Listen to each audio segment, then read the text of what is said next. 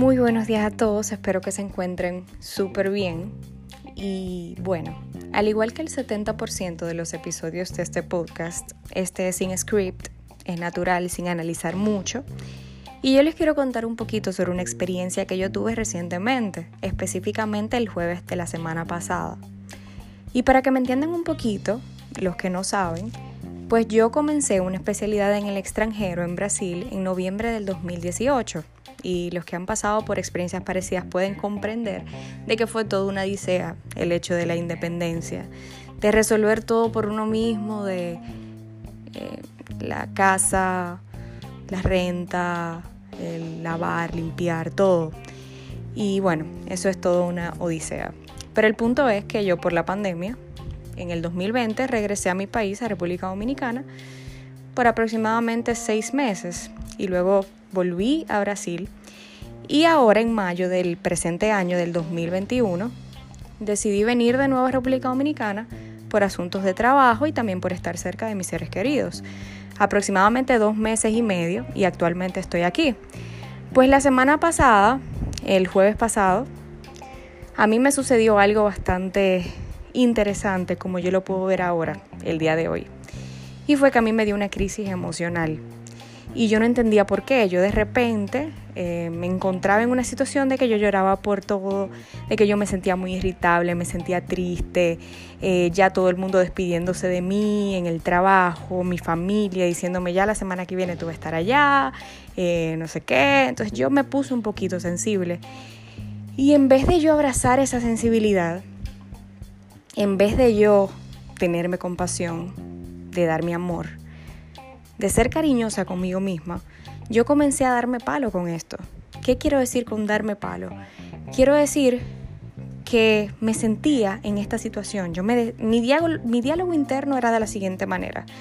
Era, tú tienes años trabajando en tu paz, tú tienes años trabajando en tu espiritualidad, ¿Y cómo es posible que tú te vayas a caer de nuevo tan bajo? Porque realmente mi crisis, la crisis emocional que a mí me dio fue bastante fea.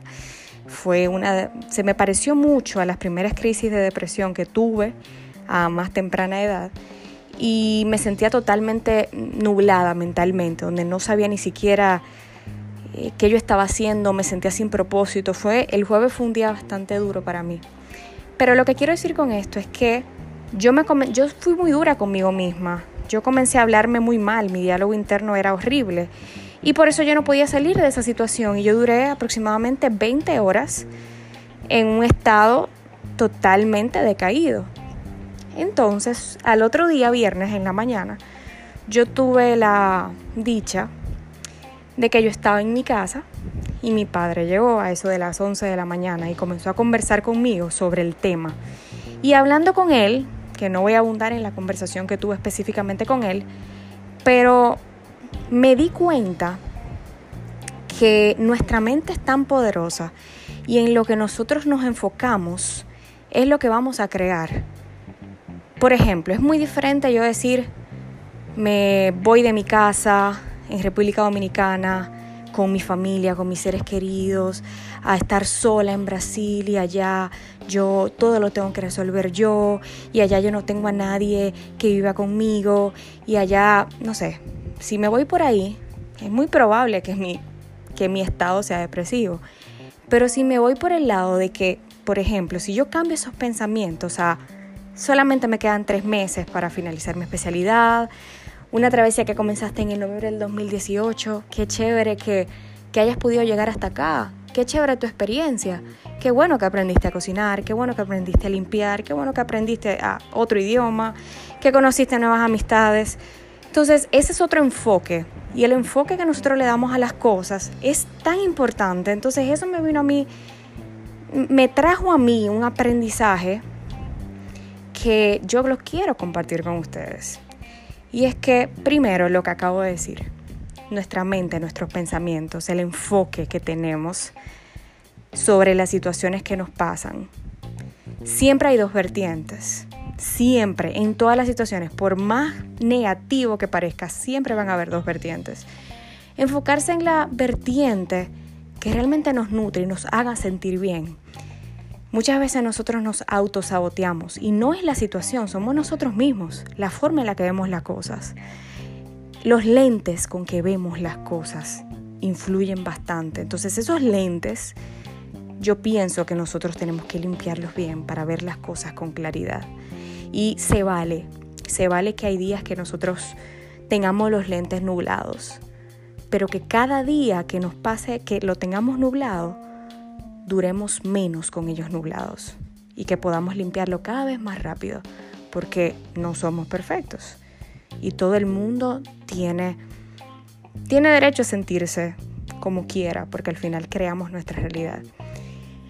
Entonces, esa es una de las enseñanzas que yo puedo decir de lo que me pasó la semana pasada. Y que cada vez que nosotros tenemos un pensamiento negativo, vamos construyendo más y más negativos.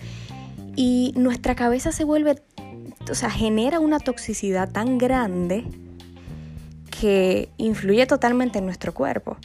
Por ejemplo, en mi caso personal, mi cuerpo automáticamente lo sintió. Yo tuve insomnio, cosa que nunca tengo insomnio, dolor de cabeza, eh, problemas en la piel, me salieron unas manchas de nuevo. Todo eso me pasa de un día para otro cuando yo tengo este tipo de problemas. Entonces, ese es el aprendizaje que yo les quiero dejar a ustedes. Siempre el enfoque que tenemos. ¿Cuál es el enfoque? ¿Me voy lejos a estar lejos de mi familia? ¿O me voy a concluir una etapa que me hace súper feliz y súper orgullosa de mí misma? ¿En cuál de las dos vertientes tú estás? Entonces, dependiendo en la que tú estés, te vas a sentir de esa forma. Tú eres tus pensamientos. Piensa lindo. Trata de darte cariño todo el tiempo.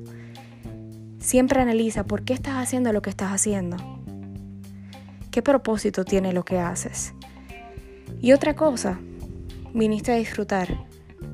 Las decisiones que tú tomas son porque tú quieres, porque tenemos libre albedrío. Entonces no nos sintamos víctimas de las circunstancias. Nosotros somos los responsables de lo que nos pasa. Y de esas cositas que nosotros no tenemos inherencia, que nosotras no podemos cambiar o nosotros no podemos cambiar, tratemos de tomarlas de la mejor manera.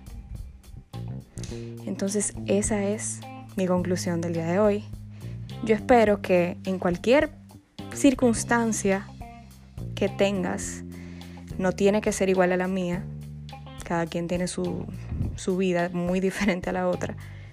Pero espero que hayas entendido mi mensaje y espero que tengan un lindísimo día lleno de, de paz y armonía y mucha felicidad porque vinimos a eso al final del día. Así que un abrazo.